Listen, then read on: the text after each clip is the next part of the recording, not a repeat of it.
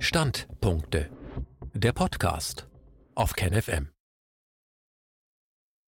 Corona-Untersuchungsausschuss Teil 31 oder 13.2 Majestätsbeleidigung oder notwendige Prüfung. Ein Standpunkt von Jochen Mitschka. In der Corona-Ausschusssitzung Nummer 13 von August 2020 wird das Thema Mittelstand in der Krise, Staatsverschuldung, Pandemie-Gewinnler behandelt.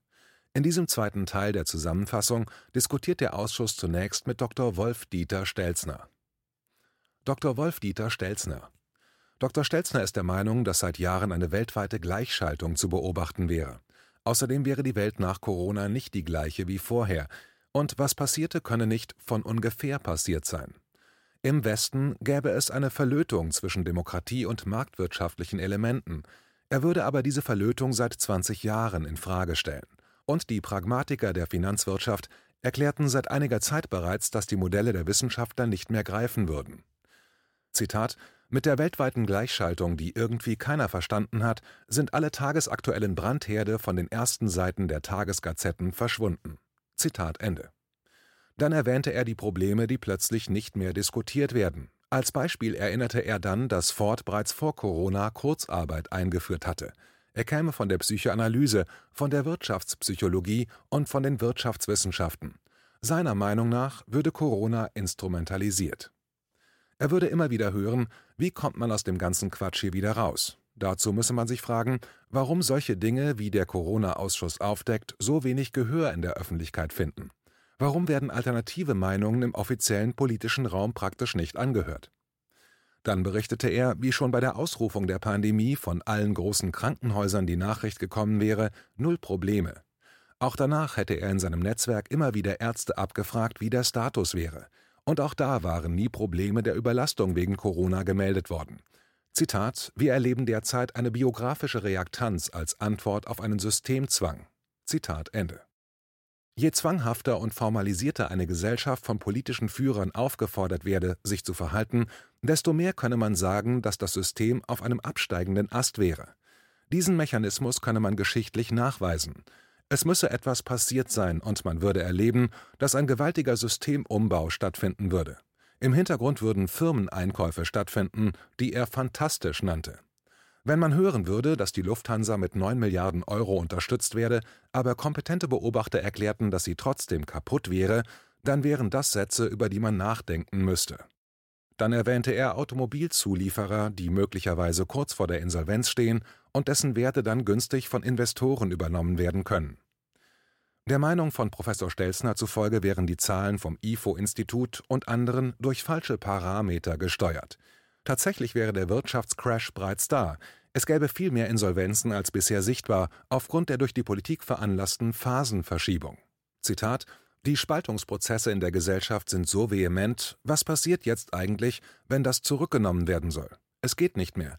Wir haben zu viele Leute, die angstverbrannt sind. Wir haben Spaltungsprozesse, die dazu führen, dass die Spaltung zwischen Glaubensereiferer auf der einen Seite und Pragmatiker auf der anderen Seite nicht mehr zu überbrücken sind.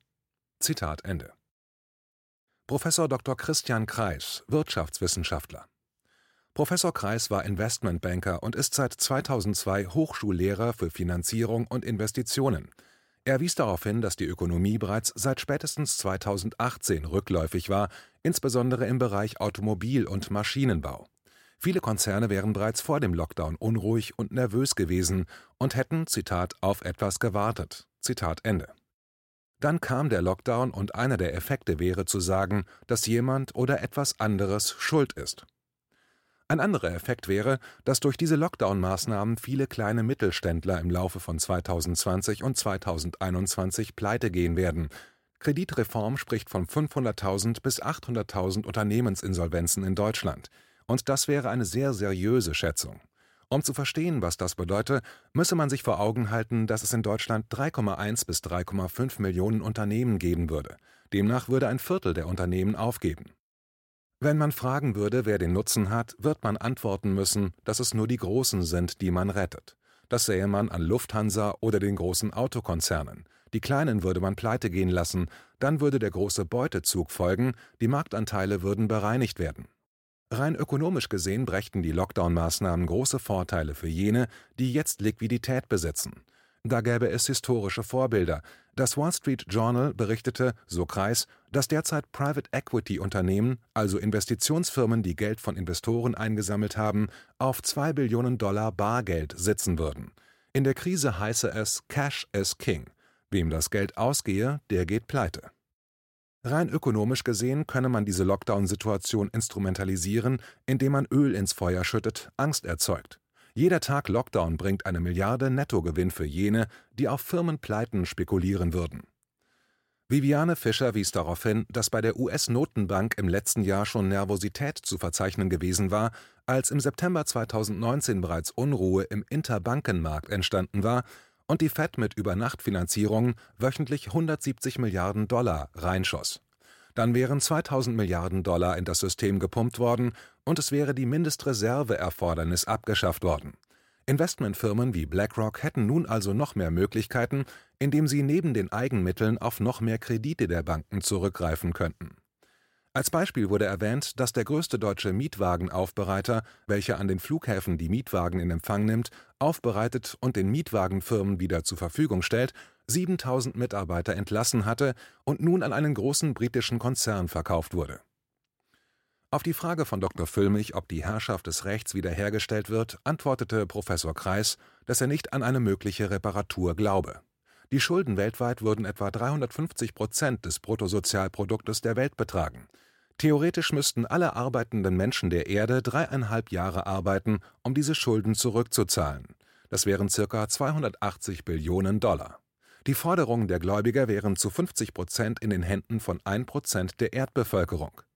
Ein weiteres Drittel ist in den Händen der oberen 10 Prozent. Die Situation ist deshalb klar. Die Hälfte der Erde müsste ohne Einkommen dreieinhalb Jahre nur für die oberen 1 Prozent arbeiten. Das ginge nicht, die Schulden wären einfach zu hoch. Zitat Wir hatten bei Ausbruch der Finanzkrise von 2007 einen Weltschuldenstand von ungefähr 280 Prozent. Das war zu viel, um sie zurückzuzahlen. Dann kam die große Finanzkrise. Die Notenbanken haben Geld gedruckt, haben die Geldmenge vervierfacht, verfünffacht, im Euroraum, im US-Dollar-Raum, weil 280 Prozent zu viel war. Heute ist er 350 Prozent und wir haben einen Lockdown mit einem Einbruch der Weltwirtschaftskraft, wie wir ihn in den letzten 100 Jahren noch nie gesehen haben. Zitat Ende. Inoffiziell würde der Begriff die Jahrhundertrezession kursieren. Bereits im zweiten Quartal 2020 wäre Europa um mehr als 10 Prozent abgestürzt. Die Schulden würden 50 Prozent der Wirtschaftskraft benötigen. Sie können aber nur bedient werden aus dem laufenden Wirtschaftskreislauf. Der Wirtschaftskreislauf wird aber abgewürgt, wie Professor Kreis erklärt, über staatliche Zwangsmaßnahmen und Angstschüren wie über Maskenpflicht. Letzteres würde Menschen davon abhalten, zum Einkaufen zu gehen. Er meint, dass deshalb die Schulden niemals zurückgezahlt werden können. Und er als früherer Banker sagte, dass ein Kreditnehmer, der einen solchen Schuldenstand hat, den müsse man abschreiben. Zitat, das gibt eine Einzelwertberichtigung. Zitat Ende. Es gäbe zwei Möglichkeiten. Eine Möglichkeit wäre ein geordneter Schuldenschnitt, also dass man zum Beispiel 30 Prozent aller Schulden je nach Land reduziert, was sogar Boston Consulting, eine erzkonservative Organisation, vorgeschlagen hatte. Im Gegenzug dazu muss man natürlich auch die Vermögen beschneiden. Was bedeuten würde, dass die oberen 1% ein Drittel ihres Vermögens verlieren würden. Und der Meinung von Professor Kreis nach würden dann die Machtmechanismen greifen und die 1% werden sich dagegen wehren. Aus diesem Grund würde wohl kein geordneter Schuldenschnitt möglich werden. Die zweite Möglichkeit wäre eine Inflation über drei bis fünf Jahre. Die Preise lässt man im Euro- und Dollarraum verdoppeln oder verdreifachen. Das hätte es auch schon gegeben. Die USA haben ihre Kriegsschulden nach 1945 über eine leichte Inflation um ein Drittel reduziert. So würden die Schulden auch real halbiert oder gedrittelt. Wenn das aber beides nicht gelingt, weil viele Menschen einfach kein Geld haben, weil die Einnahmen wegbrechen, könne auch keine Inflation realisiert werden. So sähe es momentan eher nach einer Deflation aus. Wenn es aber doch noch gelinge, eine Inflation zu verursachen, werde man vermutlich eine Mischung aus ganz großen Unternehmenspleiten sehen, Außerdem wären mindestens ein Dutzend Länder bereits heute de facto pleite, ein weiteres Dutzend wäre ziemlich kurz vor dem finanziellen Ruin. Deshalb werde man vermutlich einige Staatsbankrotte sehen, Millionen von Unternehmensinsolvenzen und vielleicht im Anschluss dann die Inflation. Am Ende der Schuldenkette stehe immer jemand, der sein Geld zurückhaben will. Die Zahl der physischen und virtuellen Dollarscheine in den USA hätte sich seit 2007 verachtfacht. Die Bilanzsumme der US-Notenbank hat sich ebenfalls circa verachtfacht. Und jemand hat den Gegenwert in Schuldscheinen in der Hand und glaubt, dass das noch etwas wert wäre, meint Professor Kreis. Aber eigentlich stehe immer nur die Arbeitskraft von Menschen als Wert gegenüber. Es wäre eine Illusion, dass ein Dollar als Geldschein, als Bond oder anderes Schuldpapier tatsächlich noch einen Dollar wert ist. Das Geld wäre schon lange nicht mehr gedeckt. Zitat Und wenn die Menschen aufwachen und entdecken, das Geld ist gar nicht mehr gedeckt, dann kommt es zu Panikreaktionen. Zitat Ende. Entweder gibt es einen Bankrun, in dem die Menschen versuchen, ihr Geld von der Bank zurückzubekommen, oder es werden Werte wie Gold oder Immobilien verzweifelt gekauft. Aber dann gäbe es einen Bereinigungsprozess. Auf die Nachfrage, ob es nach dem Bereinigungsprozess zu einer Änderung der Geldpolitik kommen müsse, insbesondere zu einer Deckung des Geldes durch Werte, antwortete Professor Kreis, dass letzteres in der heutigen Zeit unmöglich wäre, dass aber natürlich die Geldpolitik geändert werden müsste. Aber man bräuchte zuerst eine neue Bodenordnung, einen anderen Umgang mit den Immobilien und dem Realvermögen, auch den Aktien. Zitat Solange wir zulassen, dass die Bodenwertgewinne, dass die Mieten und Pachten in eine ganz kleine Gruppe von sehr, sehr reichen Bodenbesitzern fließt, hilft uns auch das beste Geldsystem nicht so viel, denn dann haben wir nach wie vor die dramatischen Umverteilungsprozesse, die wir seit 40 Jahren sehen. Zitat Ende. Er wies darauf hin, dass auch der Befürworter von Schwundgeld, Silvio Gesell, darauf hingewiesen habe, dass man natürlich bei Einführung eines solchen Geldsystems auch die Realvermögen, insbesondere die großen Immobilienwerte, nicht unangetastet lassen kann. Außerdem wies er darauf hin, dass auch der Umgang mit Aktienkapital grundlegend geändert werden müsste. Er wies darauf hin, dass Apple zwei Billionen Dollar an Wert darstellen würde. Das wäre das dreifache Sozialprodukt der Schweiz. Solange man solche krebsartigen Wachstumsprozesse zulassen würde, würde auch ein neues Geldsystem nur eingeschränkt helfen. Viviane Fischer erwähnte dann, dass die Auslastungen ja für eine normale Wirtschaft gelten würden. Nun gäbe es aber den Lockdown, der die Wirtschaft abwirkt, und eine immer weiter geführte Panikpolitik. Professor Kreis erklärte, dass die einseitige Berichterstattung in Richtung Panik und Hysterie unbedingt aufhören müsste, weil es sonst keine Chance gäbe, in eine einigermaßen geregelte Ökonomie zurückzukommen. Dann äußerte er sich zu Demokratie und Marktwirtschaft und meinte, dass der Hauptvordenker des momentanen Systems, Milton Friedman, einer der Hauptvordenker des Neoliberalismus war.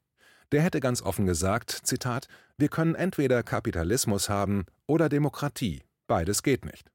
Zitat Ende. Deshalb ist Professor Kreis der Meinung, dass man schon lange vor dieser Schlüsselfrage stehen würde, ob man Kapitalismus oder Demokratie haben will. Eine Demokratie wäre nur möglich, wenn man den Kapitalismus ganz streng reglementieren könnte. Auf die Frage, welcher Bereich durch eine Inflation am heftigsten getroffen werden würde, erklärte Professor Kreis, das sei zuerst eine Inflation bei den Werten wie Gold, Immobilien, Aktien. Das erkenne man derzeit ganz massiv. Gold ist so teuer wie nie, Silber steigt wieder, Aktienkurse zeigen historische Höchststände in den USA an, obwohl die Realökonomie abschmiere und die Arbeitslosenquote bei über 20 Prozent liege. Gleichzeitig aber könne man bei Autos, Fahrrädern und Kühlschränken eine Deflation bekommen. Dr. Wodak wies dann darauf hin, dass eine Alternative durch eine Regionalisierung der Ökonomie gegeben wäre. Stabile und resiliente Gesellschaften müssen überschaubar sein, dann wäre auch Demokratie in diesen Bereichen realisierbar. Man müsste wissenschaftlich untersuchen, wie eine regionalisierte Welt, die als Netzwerk funktioniert, als Demokratie realisierbar ist.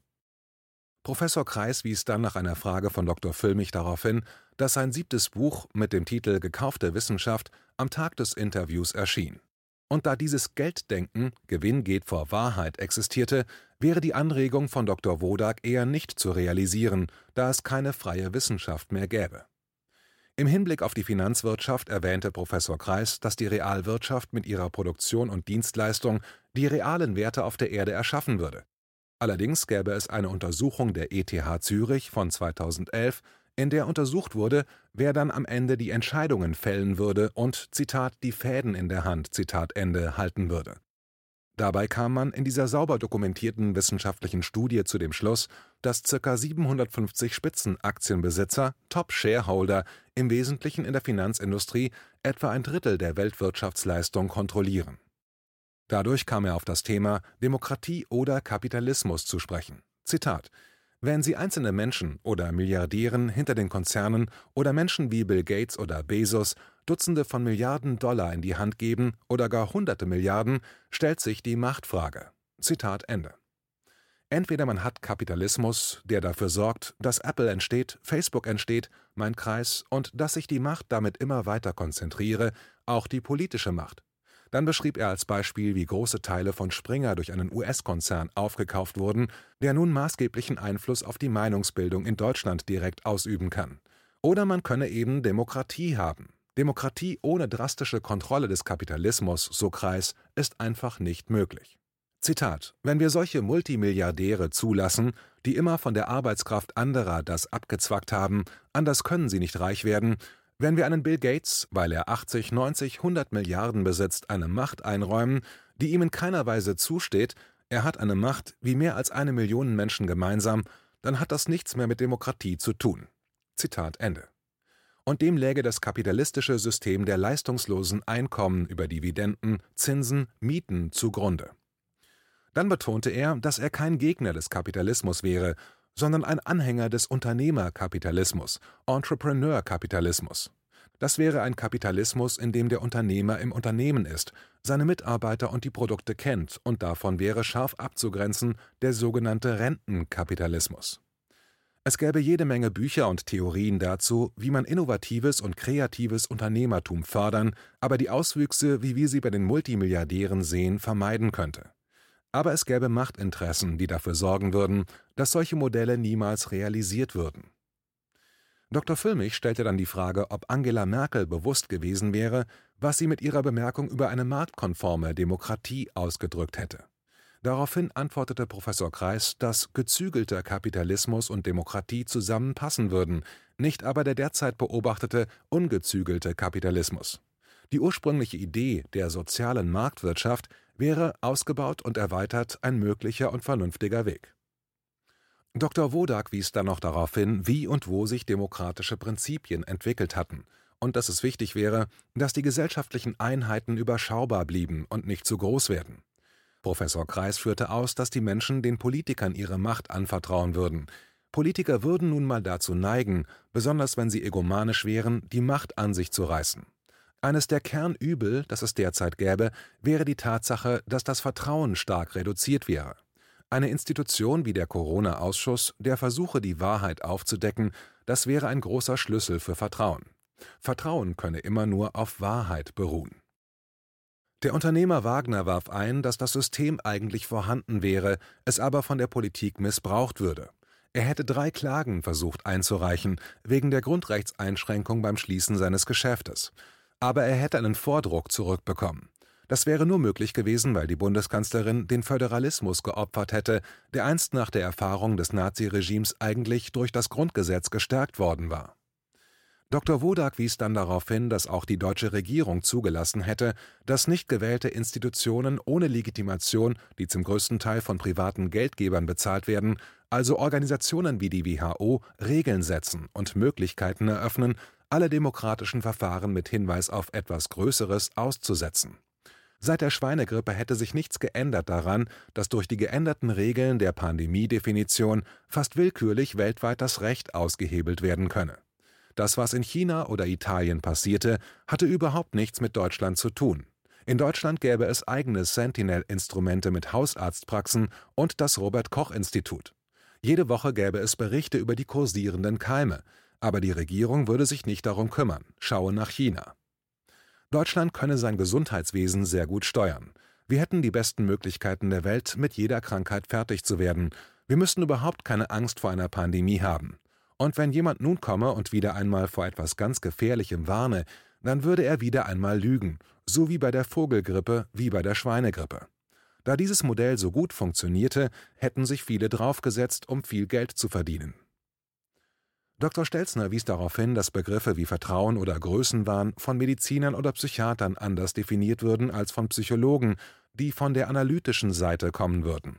Man würde über Geldpolitik, Macht und Wirtschaftssysteme sprechen, nicht aber über einen psychischen Mechanismus, der sich durch alles durchziehen würde und welcher der Wiederholungszwang wäre. Die Herrschaft des Rechts hätte es nie im demokratischen Sinn gegeben.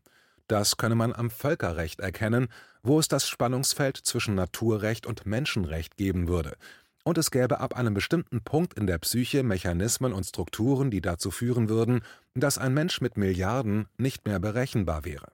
Zitat wenn wir über Demokratie reden, wenn wir über das Entrepreneur-Unternehmertum reden, sind das Modellvorstellungen, die zum Teil verifiziert sind. Aber unser Bildungssystem hat dazu geführt, dass wir Millionen von Menschen haben, die gar nicht mehr verstehen, was wir hier machen, wenn wir eine solche Diskussion führen. Zitat Ende. Ein hoher Ministerialbeamter hätte ihm gesagt, dass 80 Prozent der Bevölkerung nicht mehr in der Lage wäre zu verstehen, was in der Politik überhaupt passieren würde. Das Internet wäre einmal von einem seiner Kollegen untersucht worden. Dabei wäre festgestellt worden, dass die Nutzung der Smartphones schon in jungen Jahren die Gehirnstruktur zu verändern scheine. Die Jugendlichen würden Widersprüche, die sie selbst aussprechen, nicht mehr erkennen. Dann referierte er über Naturrecht, was nichts anderes bedeute, als dass sich jemand mit Möglichkeiten durchsetzt, ohne Rücksicht auf Moral und Ethik. Die Einschränkung dieses Naturrechts durch die Entwicklung der Menschenrechte wäre im Moment außer Kraft gesetzt worden. Zum Thema Wissenschaft fügte er dann hinzu, dass alle Unternehmer, welche er befragt hätte, ob sie eine Denkfabrik finanzieren würden, geantwortet hätten, ja, wenn sie wüssten, was sie für ihr Geld bekommen. Sie wären nicht bereit, ergebnisoffen in Wissenschaft oder eben eine Denkfabrik zu investieren. Deshalb gäbe es keine Denkfabriken, die etwas produzieren, was nicht vorher als Ergebnis erwartet worden wäre. Wie es weitergeht. Die nächste Zusammenfassung wird die Diskussion abschließen und anschließend mit der Befragung von Professor Martin Schwab, einem Rechtswissenschaftler, fortfahren.